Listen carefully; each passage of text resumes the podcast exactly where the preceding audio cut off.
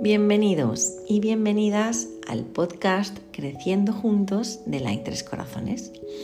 Hoy voy a compartir con todos vosotros, con todas vosotras, el resumen que nos ha preparado nuestra compañera Isi sobre los cinco lenguajes del amor del Gary Chapman.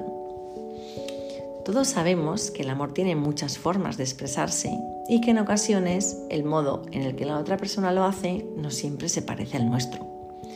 En este libro encontrarás las cinco maneras de amar que tiene el ser humano. Claro, según su autor, Gary Chapman, que es terapeuta de parejas. La primera manera, palabras de afirmación. Las palabras de aprecio son grandes comunicadores y motivadores del amor. Utiliza palabras de ánimo, amables, humildes y amorosas para comunicarte.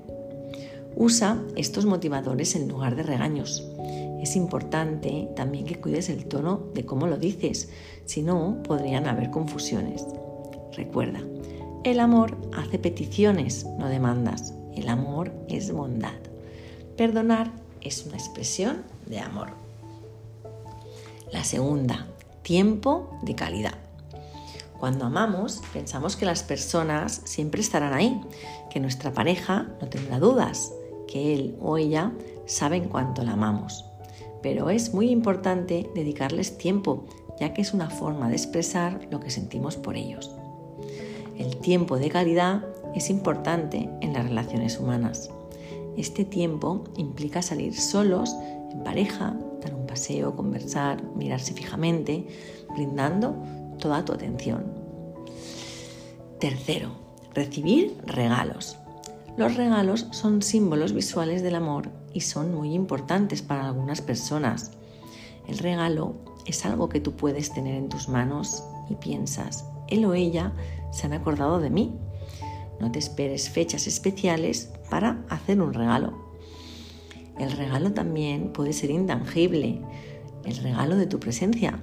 Estar ahí cuando la pareja lo necesita es importante para aquel que su principal lenguaje es recibir regalos. La presencia física es, en un momento crítico es el regalo más poderoso que tú puedes dar. Cuarto, actos de servicios. Los actos de servicios se refieren a hacer cosas que tú sabes que le gustan a tu pareja, no esas tareas que realizas como acto de amor, no por obligación cocinar, limpiar la casa, planchar, ocuparse de la economía, ocuparse cuando se rompe algo. Son actos sencillos pero que demuestran el interés que tenemos el uno por el otro. Y el quinto y último, toque físico. Desde siempre, el contacto físico es una manera de comunicar amor. Para algunas personas, este es su principal lenguaje del amor. Sin el contacto físico no se sienten amados y se puede expresar con un abrazo, una caricia, un beso, cogiéndole la mano, etcétera, etcétera, etcétera. Es importante conocer los tipos del lenguaje de amor de tu pareja para que la relación funcione. La forma en la que entiendes y demuestras el amor puede ser diferente a la de tu pareja, por lo tanto tienes que conocerlo, si no es como hablar dos idiomas distintos y nunca habrá entendimiento.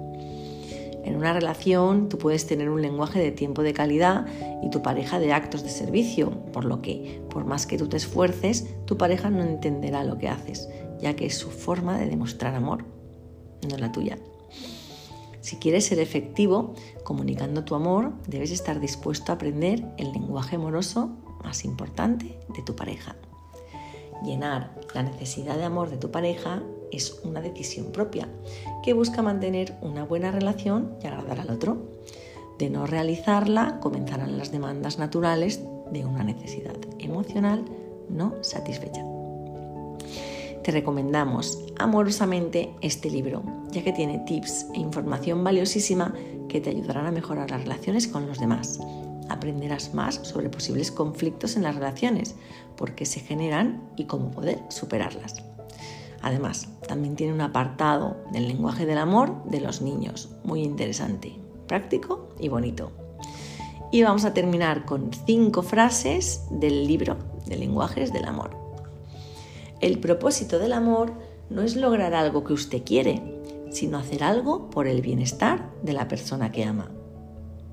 Si queremos amarnos el uno al otro, necesitamos conocer lo que la otra persona quiere.